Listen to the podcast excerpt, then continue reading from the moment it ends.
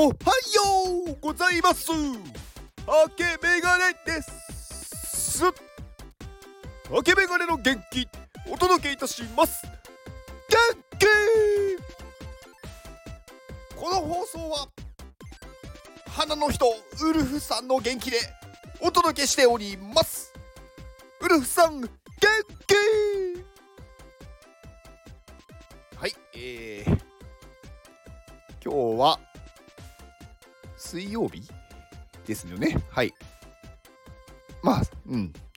あそうそう。あウルフさんですね。はい。花の人です。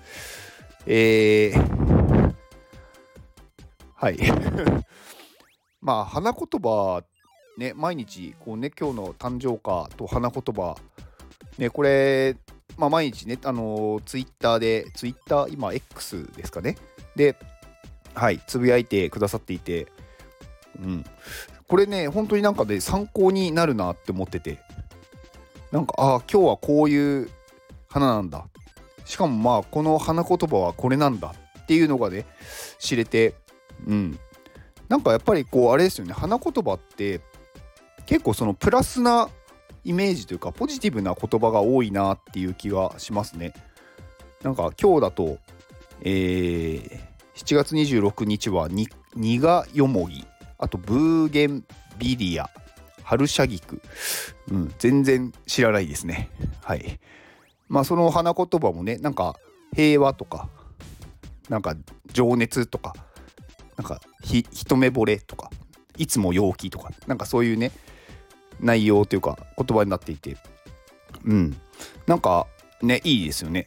なんか見てるだけでも幸せな気持ちになれるというかなんかああ今日はこうこれなんだ今日の誕生日の人なんかこういう感じなんだなっていうのでちょっとねなんか嬉しくなります。はい。えー、ウルフさんの、えー、花の人。はい。えー、各種リンクを概要欄に貼っておきます。昨日はあれですね WebX WebX でいいのかな読みから。はい。WebX に行ってきました。えー、ね。なんかすっごい混んでたんですよね。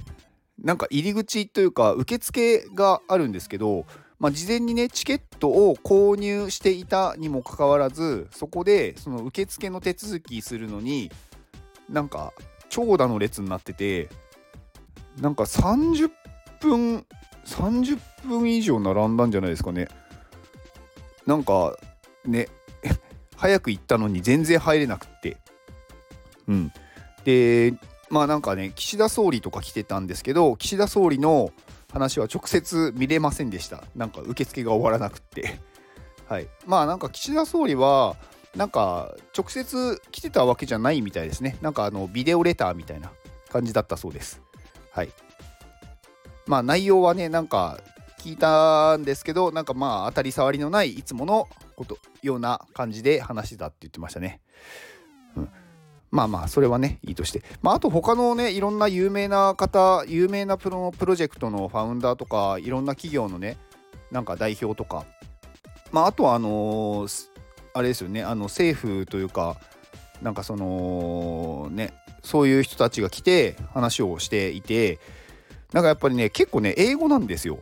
なんか日本人の人も多いんですけど外国の方も多くってまあ、その方とね、あのー、外国の方との対談とかになると、まあ、お互い英語で喋るのでなんかそのままだと何言ってるか全然わからないんですけどなんかね翻訳機というか同時通訳機みたいのがあって、まあ、無料で貸し出ししていて、まあ、それをね、あのー、こうイヤホンみたいな感じで耳にこうねつけるとなんか同時通訳してるんですよ。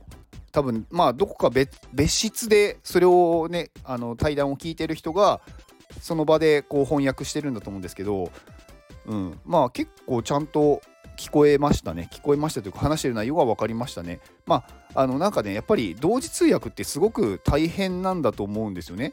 だから一人の人でこう何十分もやり続けるっていうのができないのでなんかまあ対談がね30分あったらその中でなんかこう3人ぐらいで回してるんですよね。なんか1人がどんぐらいなんだろう。まあ5分とか。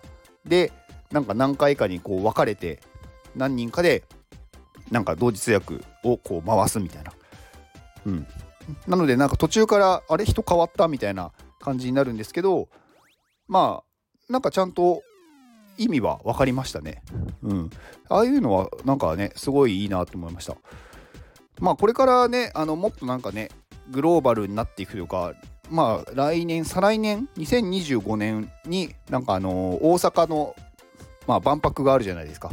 まあ、そこに向けてもっとこういうのは発達していくのかなと AI がもっとねなんかリアルタイム翻訳をもっとやちゃんとやってくれるのかなっていうのも思いましたね。うん。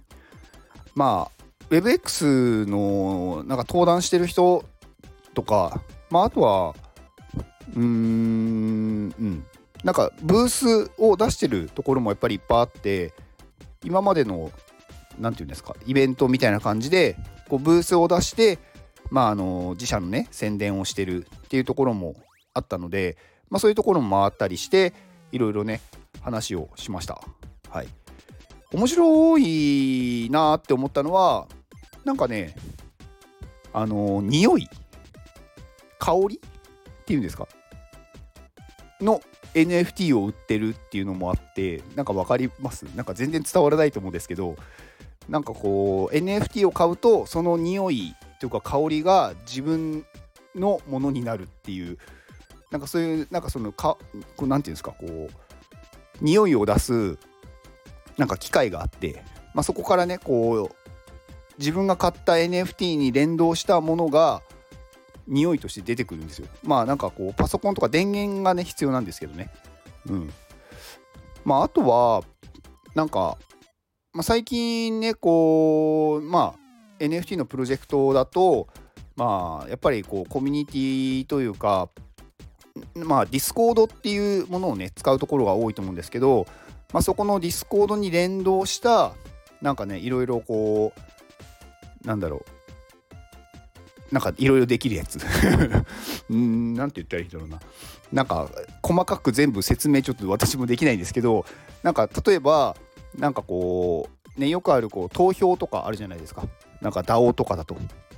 なんかそういうのとかあとなんかプロジェクトの管理をなんか一括でできるツールみたいななんかそういうのをまとめたパッケージみたいのを売ってる、まあ、NFT じゃないんだけどなんかそういう NFT プロジェクトが使いそうななんかツールをなんかパッケージにして売ってるとかなんかそういうねところもありましたね。うん。